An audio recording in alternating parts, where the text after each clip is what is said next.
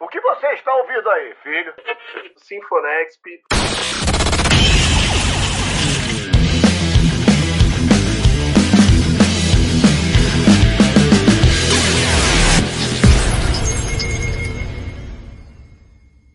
Para você que já está acostumado com o Sinfonexp, o programa dentro do Nexp Podcast que traz cultura, entretenimento e entrevistas do mundo da música, este mundo sonoro que a gente ama tanto. Muito prazer, sou Klaus Simões, começando aqui mais um episódio de entrevistas. E hoje, uma presença mais do que especial, um entrevistado aí que tem tudo para contar as melhores histórias aqui deste programa. Então, seja muito bem-vindo, Antino, ao Sinfonexp no Nexp Podcast.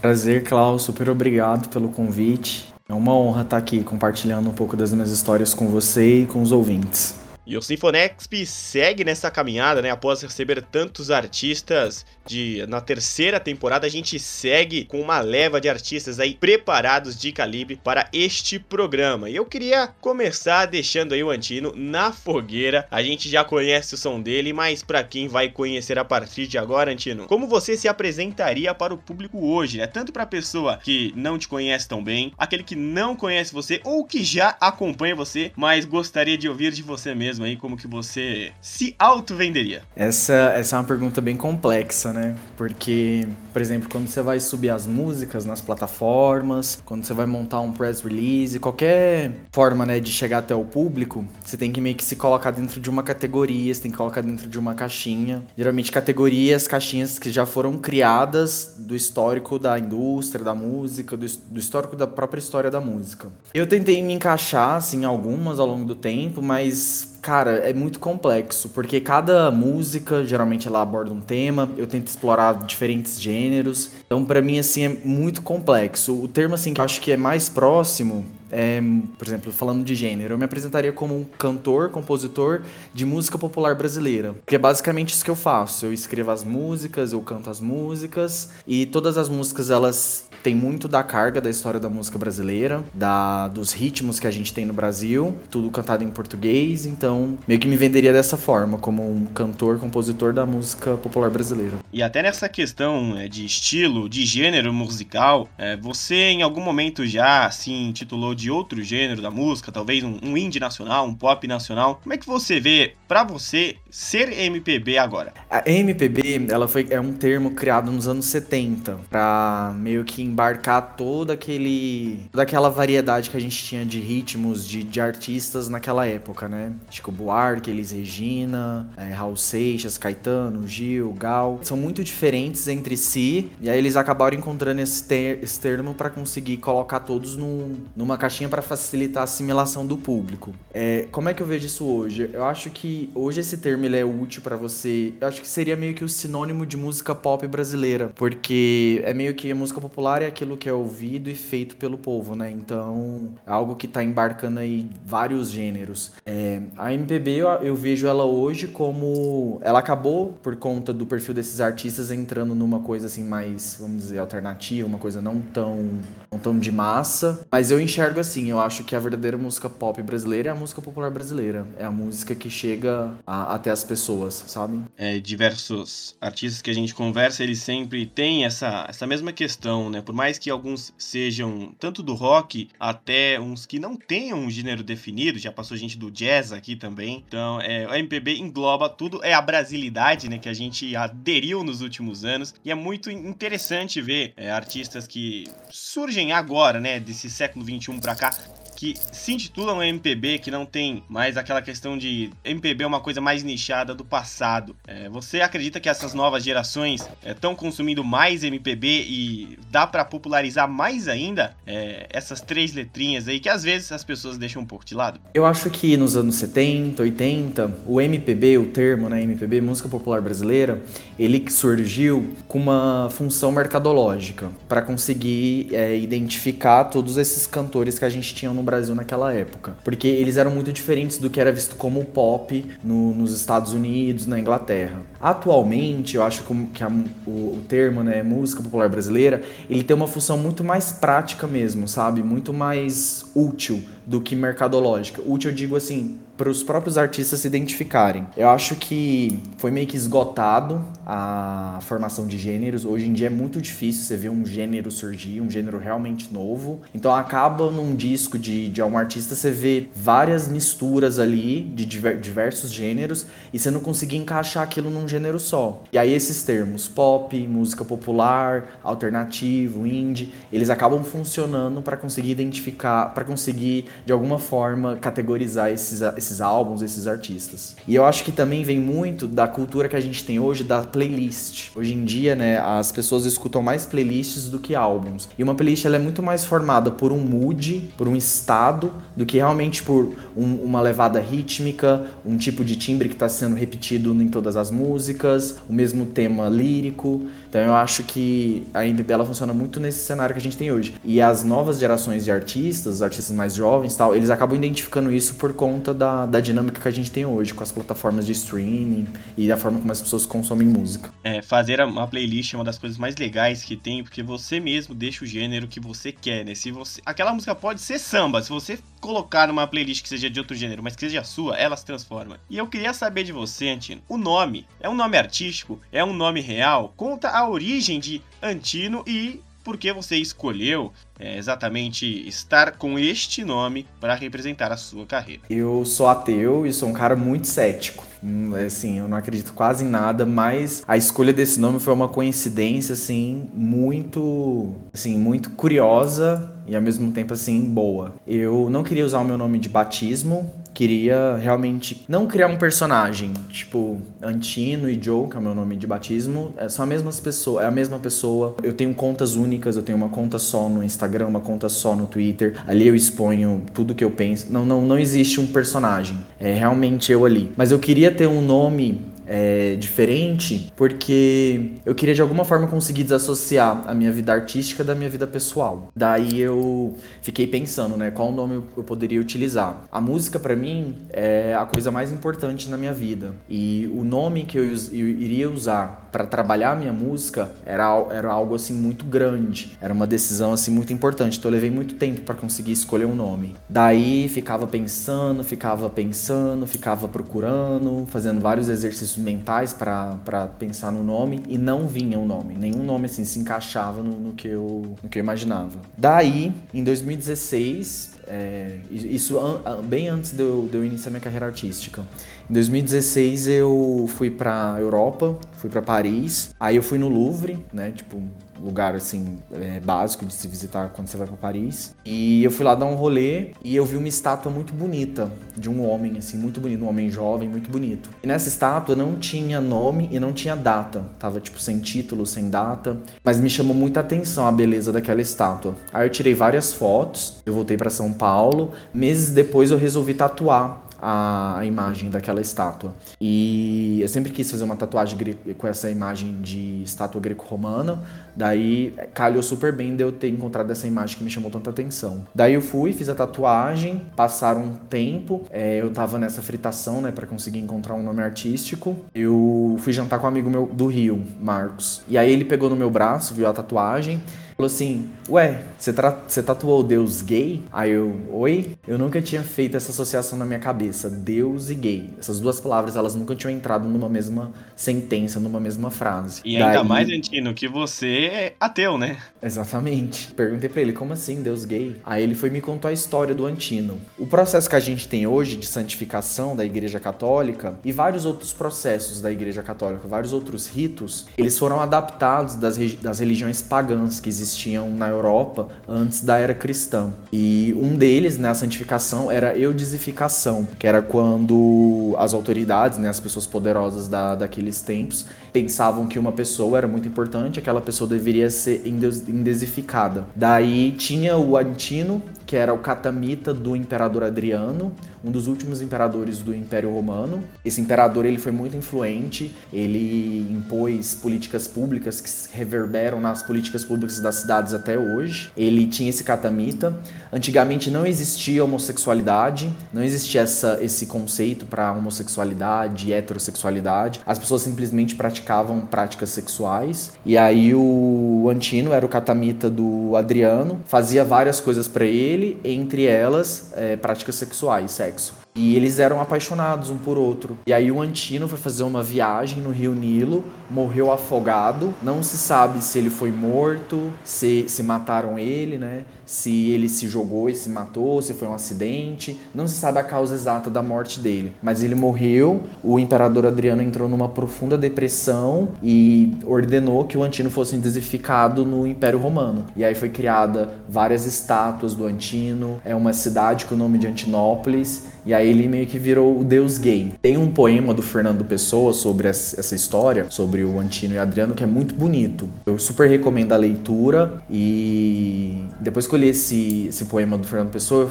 eu fiquei muito pensando como que uma história de amor tão bonita, né, consegue durar dois mil anos, até hoje a gente ter contato com essa história, a gente falar dessa história. E aí como eu tava com essa tatuagem no meu braço, eu falei, cara, é o nome perfeito. Tipo, eu nem pensei nessa, nesse cara quando eu tatuei. Eu sou um homem gay, tem tudo a ver com a minha história, com a minha vida. Aí eu fui e resolvi utilizar esse nome. Todas as histórias de nomes que a gente escutou por aqui, Antino, essa é uma das mais legais, assim, porque você indiretamente, é, do outro lado do, do mundo, acaba encontrando ali o que seria hoje a sua marca, né? A marca da sua carreira e o que você vai levar ali pra vida inteira. Inclusive, tá ali na sua pele, né? Tatuado. Então, é, essas inspirações são muito interessantes, né? Dois mil anos, como você falou, e ficou o, o nome aí. E, e até hoje, assim, quando você se apresenta, quando as pessoas começam a, a escutar, alguém já falou para você, além, claro, do seu amigo, sobre é, essa história? Alguém tem conhecimento dessa história? Até as pessoas que se envolvem junto com você na sua carreira ali na produção, sobre a, a história desse deus da, da parte romana, da parte de impérios. Como que é, assim, é, as pessoas sabem quem foi? A, a, a, maioria dos meus amigos, dos profissionais, dos artistas que trabalham comigo, eles não sabem. Daí eu tenho que contar toda essa história. Provavelmente as pessoas que já ouviram outras entrevistas minhas, eles vão perceber que eu tô repetindo a história, mas é que precisa ser dito, né? Não é todo mundo que conhece a história do Antino. E com, por que eu escolhi esse nome. Mas tem uma coisa muito curiosa. O Antino, ele meio que tem uma legião de fãs no Brasil. Tem várias pessoas que seguem ele, que idolatram a imagem dele dele. E algumas já vieram, tipo, no YouTube, no Facebook, no Instagram. Vim, assim, no primeiro momento me dar um esculacho. Falar que eu tava querendo usar o nome do deus deles para fazer sucesso, não sei o quê. E assim, eu sou um cara muito da paz, né? E tipo, mesmo quando as pessoas vêm me atacar, eu tento explicar para elas. Eu falo, cara, não tô usando o nome pra fazer sucesso. Até porque eu não sou um sucesso, né? Tipo, eu tô fazendo o meu trabalho e tentando fazer a minha música chegar até as pessoas, mas eu não sou um sucesso. É, não, não, não, não é esse o motivo que eu tô usando o nome. O, a, o, motivo pelo qual eu uso o nome é porque é uma história muito bonita e de certa forma eu tô até homenageando. Porque eu acho que eu utilizar esse nome eu mantenho essa história viva. As pessoas vão atrás desse nome, é um nome que chama atenção, não é um nome comum. Então é muito mais uma homenagem do que uma usurpação. Então às vezes esses fãs do Antino Antigo, eles me procuram pra, pra de certa forma jogar um hate, mas é, um, é uma percepção equivocada. É uma homenagem que eu faço ao Antino o original. Na qual não tem um registro de marca sobre ninguém, né? E a gente espera que você passe essa legião de fãs dele e ultrapasse aí também e que todos possam se tornar próximos ao seu som, que apreciem aí o seu trabalho, porque realmente é um nome que muitas pessoas não conhecem, né? A gente tem os mais famosos e para quem não sabe, né? A Anitta mesmo vem de, de uma inspiração, né? O nome dela é, é Larissa, então as pessoas usam nomes também de apresentação e isso é muito legal, né? O nome artístico. E você disse é, algumas coisas sobre não ter personagem, claro, né? Você só tem um perfil para cuidar da sua carreira. É... Mas e as principais diferenças entre o Antino que sobe nos palcos, entra no estúdio para gravar e o da vida real? Não existem, cara. De verdade, não existem. Porque as músicas que eu canto, todas sou eu que escrevo. E todas vêm de histórias minhas, sabe? Tipo, histórias de relacionamentos que eu tive, tanto com outros caras, quanto com amigos, com família, histórias de relacionamento, história de experiências, é, minhas visões de mundo. É tudo muito pessoal e, tipo, não tem essa separação assim de Joe Antino. Mas, por exemplo, quando eu tô cantando, eu tento colocar o máximo de emoção possível, porque eu quero de alguma forma naquele momento da gravação estar tá representando a emoção que eu senti quando eu tava compondo aquela canção. Então, nessa hora assim, realmente vem algo, uma energia assim diferente que projeta minha voz, que projeta o meu corpo de uma forma diferente. Mas grandes assim diferenças entre o Joe e o Antino não, não existem não, é a mesma coisa, a mesma pessoa e é muito próximo mesmo, porque o material de trabalho meu da minha vida artística vem da minha vida pessoal. Então temos aí a prova que Antino imita a arte e a arte também imita aí o Antino no dia a dia. E para falar de início de carreira, para falar de quando você começou, quando você decidiu entrar no cenário musical e falar, poxa, agora eu quero ser músico, é isso que eu vou fazer da minha vida. Qual foi o insight para você realmente entrar aí e como, né, que foi essa sua trajetória? É, quando eu entrei na faculdade, eu entrei muito jovem. Eu entrei com 16 anos. A minha primeira ideia, assim, de curso era fazer a composição, curso de composição. Só que o curso era tarde, eu queria mudar de Goiânia, eu queria vir para São Paulo. Além do curso ser à tarde, tinha que fazer um ano de conservatório, né, um ano de preparação para entrar no, no, na faculdade de música. E eu queria já começar a fazer música. Eu não queria ficar um ano estudando para tentar no vestibular e uma prova de aptidão para conseguir fazer música. Então, assim, para ser mais prático com a minha vida, eu acabei fazendo um curso de publicidade de cinema. Daí eu me formei só no curso de publicidade, me mudei para São Paulo, é, fiz uma pós na USP de comunicação, comecei a, a, trabalhar no mercado de comunicação e teve um ano assim na minha vida que eu tive aquelas crises existenciais. E aí, tipo, foi uma crise muito profunda. Eu tipo, eu pensei, cara, se não pra fazer o que eu quero da minha vida, que é música, eu prefiro morrer. E ao mesmo tempo, sou, ao mesmo tempo que eu sou um cara, assim, muito emotivo, muito emo me emociono muito fácil, eu, às vezes eu, eu, eu, brinco assim comigo mesmo que eu falo que meu coração é de esponja. Eu absorvo muito rápido assim as emoções ao meu redor.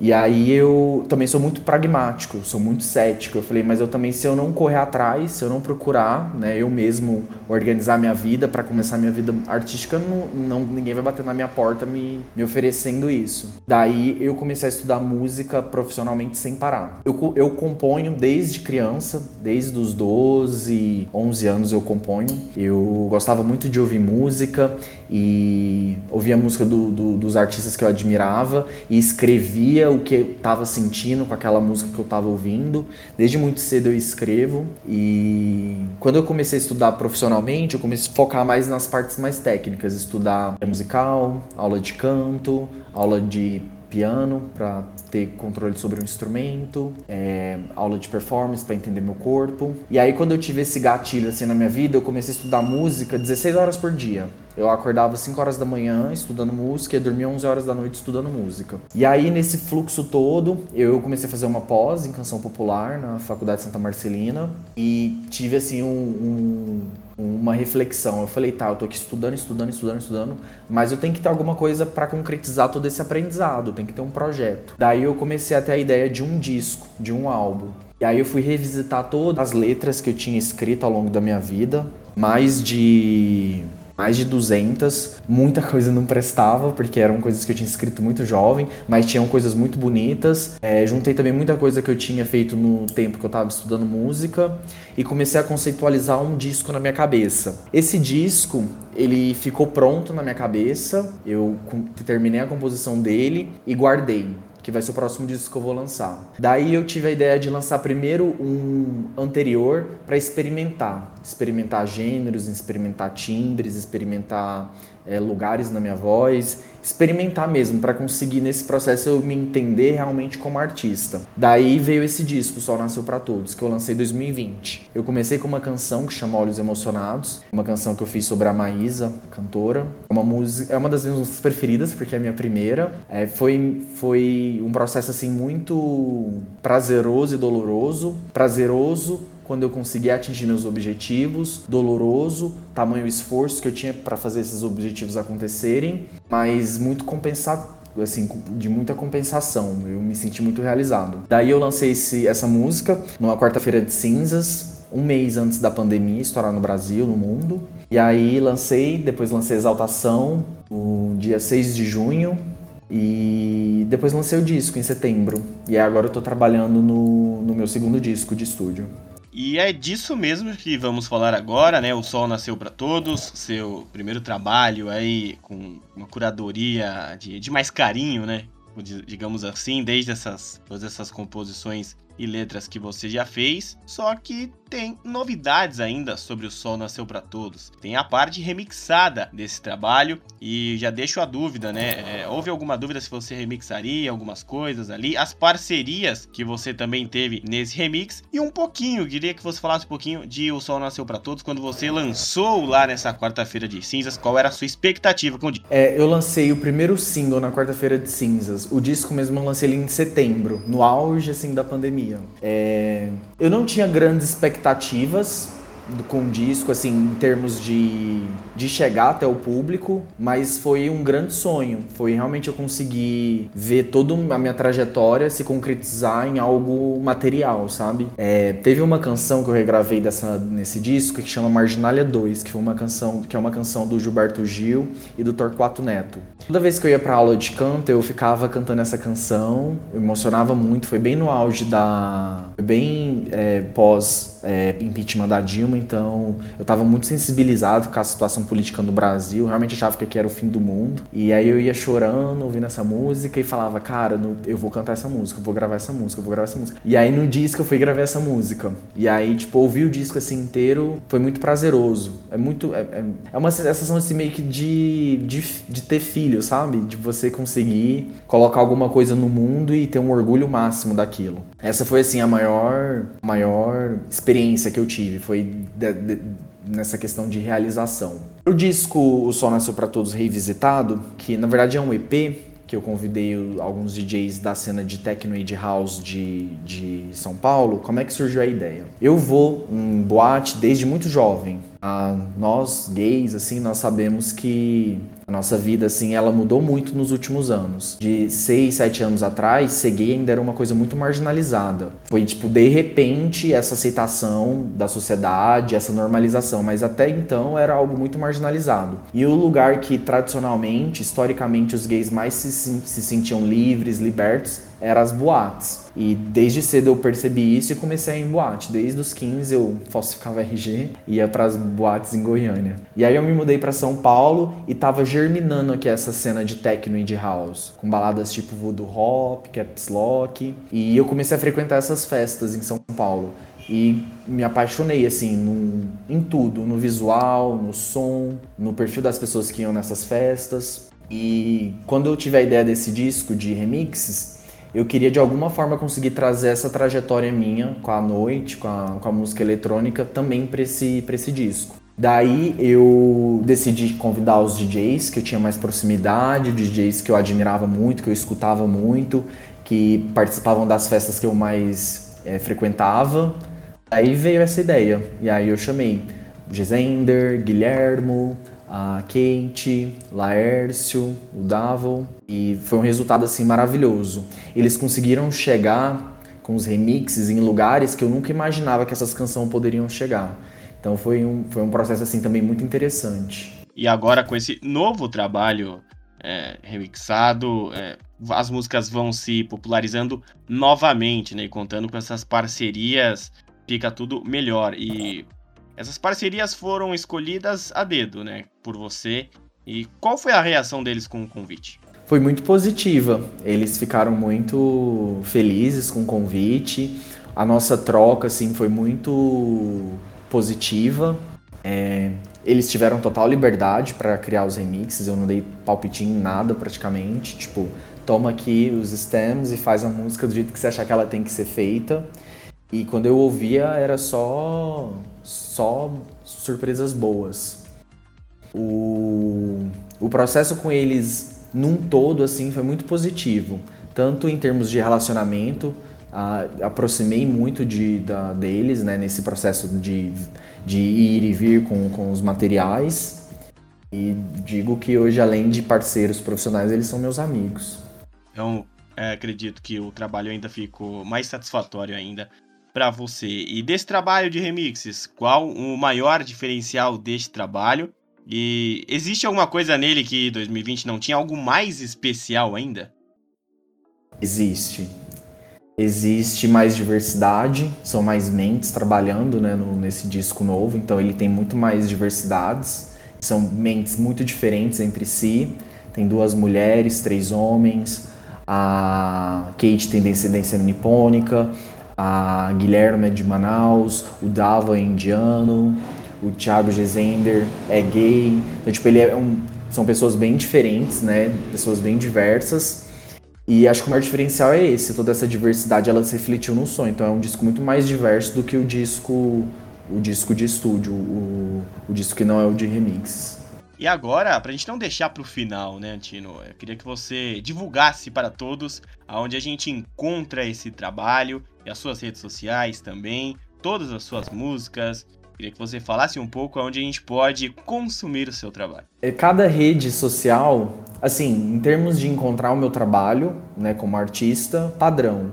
Spotify, YouTube, SoundCloud, Apple Music, Deezer, todas essas plataformas, os meus trabalhos estão lá disponíveis.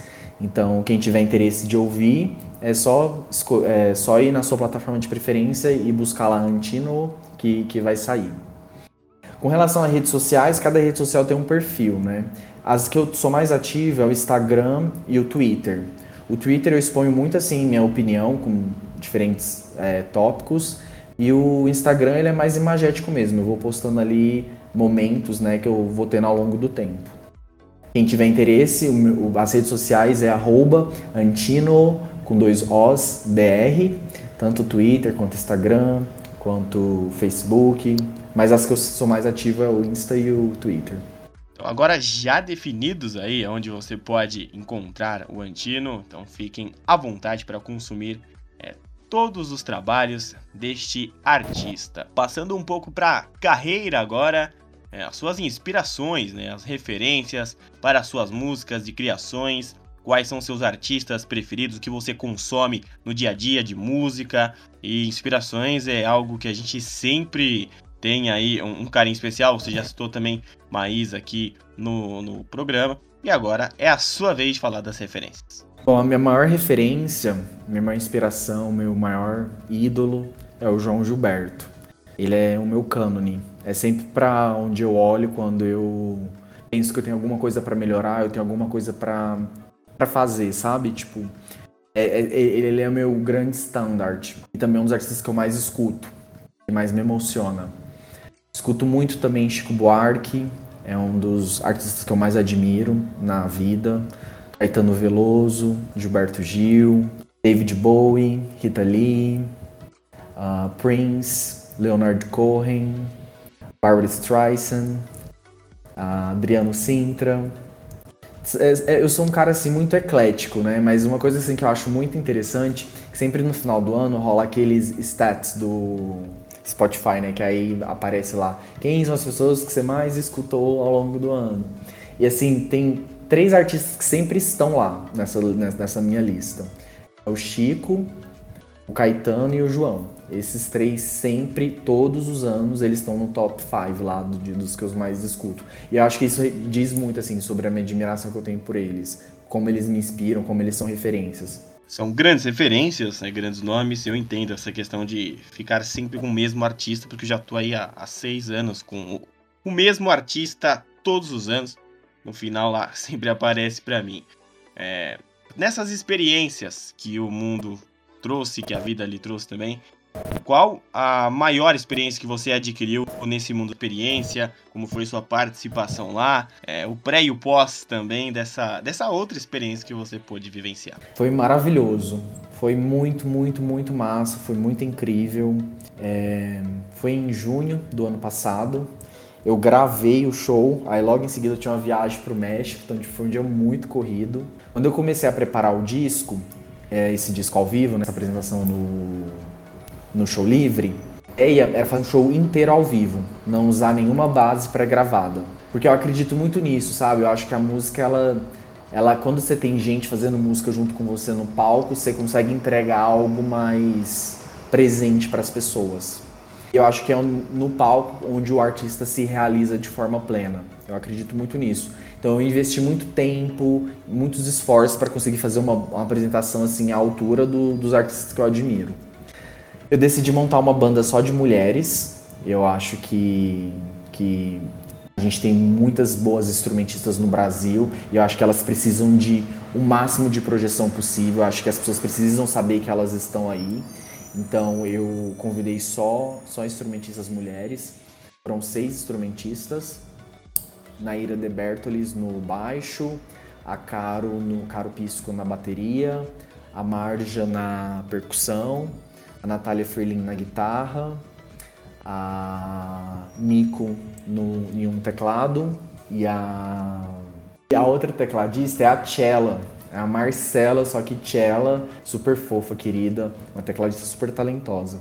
A gente ensaiou bastante e durante esse processo de ensaios eu tive uma viagem para o Nordeste. Eu fiquei no Nordeste durante dois meses. E aí nesse, nessa viagem eu tive muito contato com a música brasileira, a raiz da música brasileira, né? Tipo, é, a gente esquece que o Brasil começou no Nordeste. Pelo fato do Brasil ter começado no Nordeste, muito do que a gente escuta na música, a raiz está tudo ali no Nordeste.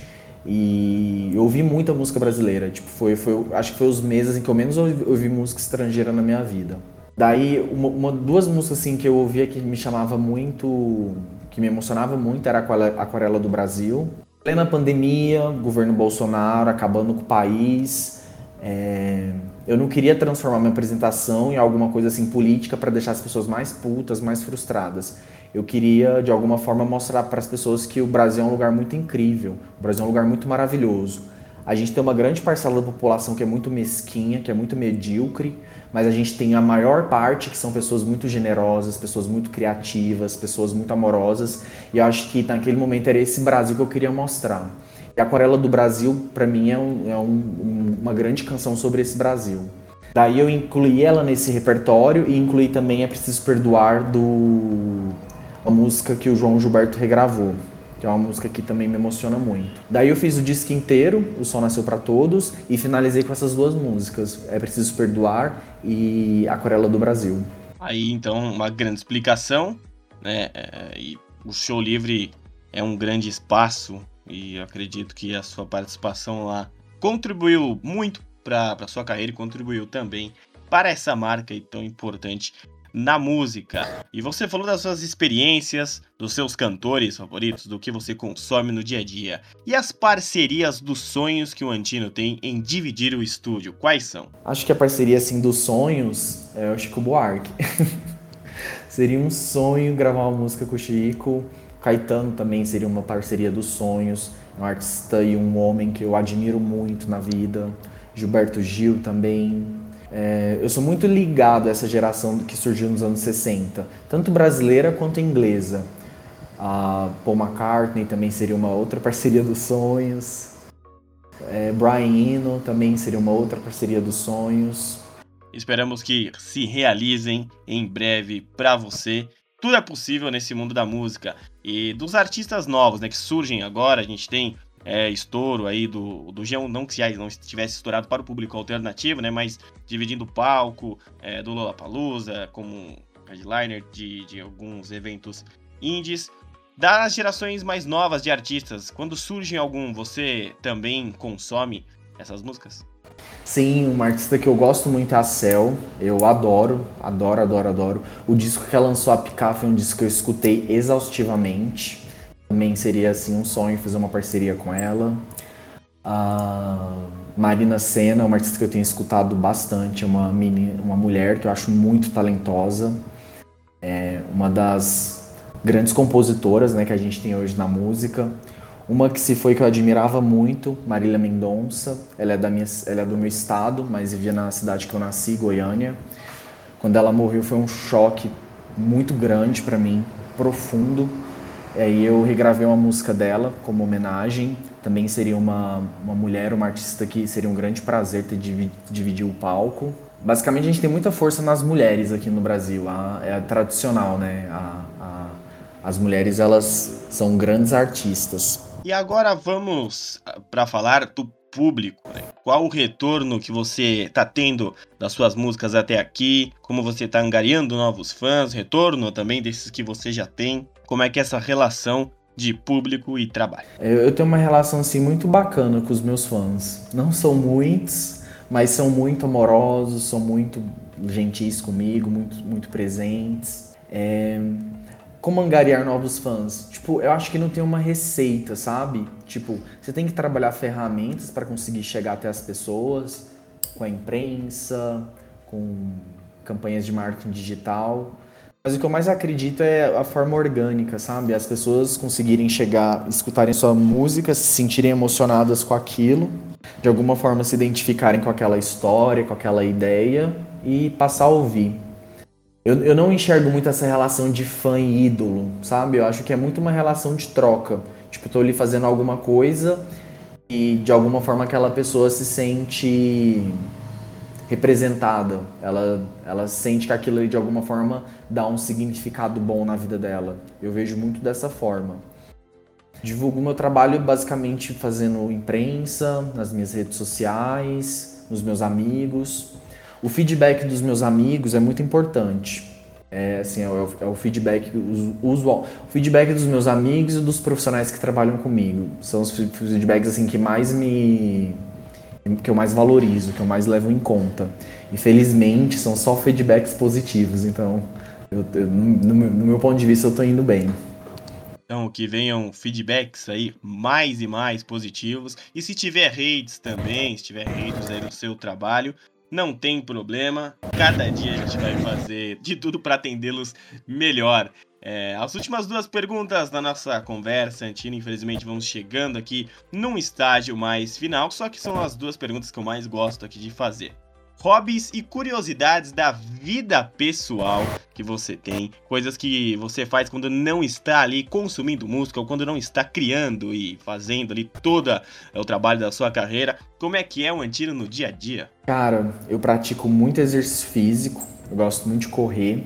Correr, eu sou um cara ansioso, então corrida me faz muito bem, que eu consigo de tanto aumentar minha velocidade, eu abaixo a minha velocidade interna, então é algo que me faz muito bem correr. Andar de bicicleta, eu também gosto muito. Eu leio bastante.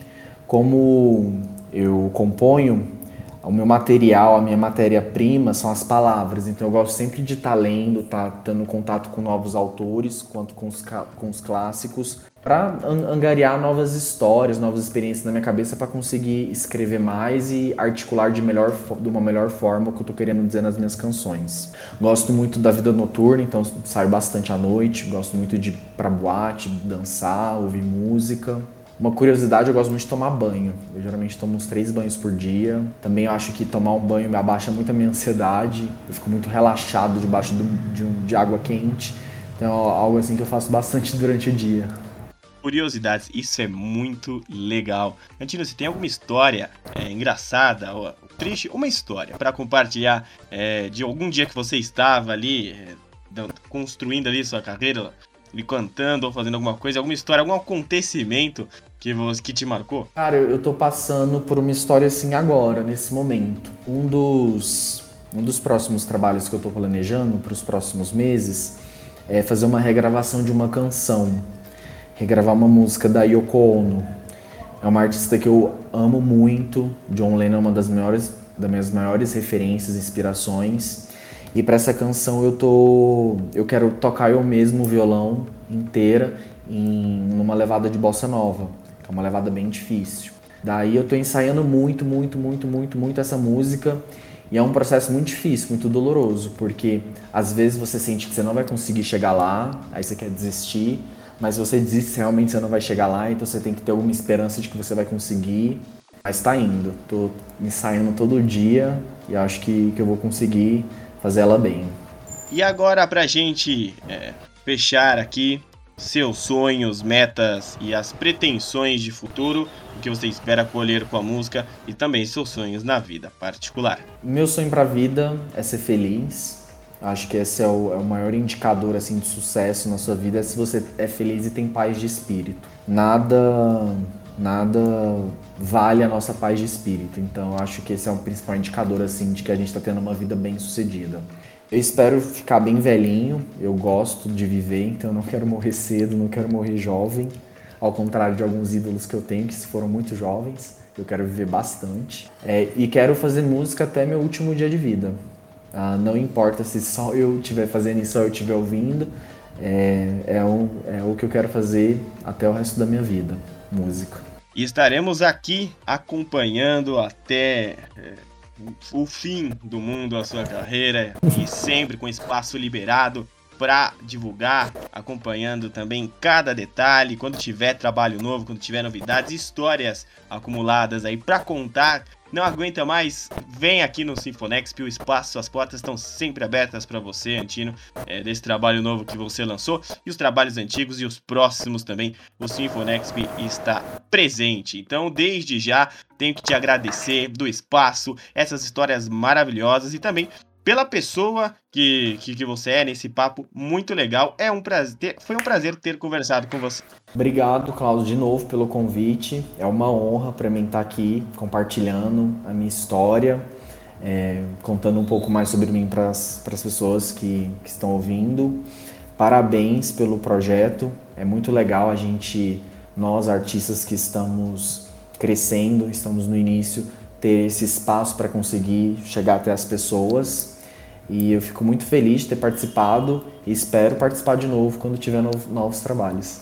Então, meus caros ouvintes do Sinfonexp, o programa musical do Nexp Podcast, a gente fica por aqui com uma entrevista incrível com o Antino, um grande cantor, um dos nomes aí mais promissores da música pop, da música brasileira, da música, né? Agradecendo por aqui, eu sou Klaus Simões, estive com a Antina agradecer o tempo. Meus caros, para entrar em contato com o Nexp é simples. Se você é da imprensa, contato arroba nexpbr.com e se você tem sugestões, se você quer colocar um artista para dar entrevista ou falar conosco sobre um episódio, o que, que você achou, o que, que você mudaria, estamos aqui abertos, podcast.nexpbr.com. Siga-nos nas redes sociais, nossa página no Facebook e também lá no Twitter e principalmente no Instagram, arroba nextbr, você tem as postagens. E no nosso site, nextbr.com, você tem uma matéria incrível lá com os links para você indicar pro seu amigo a plataforma que ele quiser, o agregador favorito de podcasts, você pode passar para ele. Lá tem todos os links, tem as falas, tem fotos, tem vídeos, tem música, tem tudo sobre o Antino no nextbr.com. Muito obrigado, ficamos por aqui. Até a próxima experiência do Nexp Podcast. O que você está ouvindo aí, filho? Sinfonexp.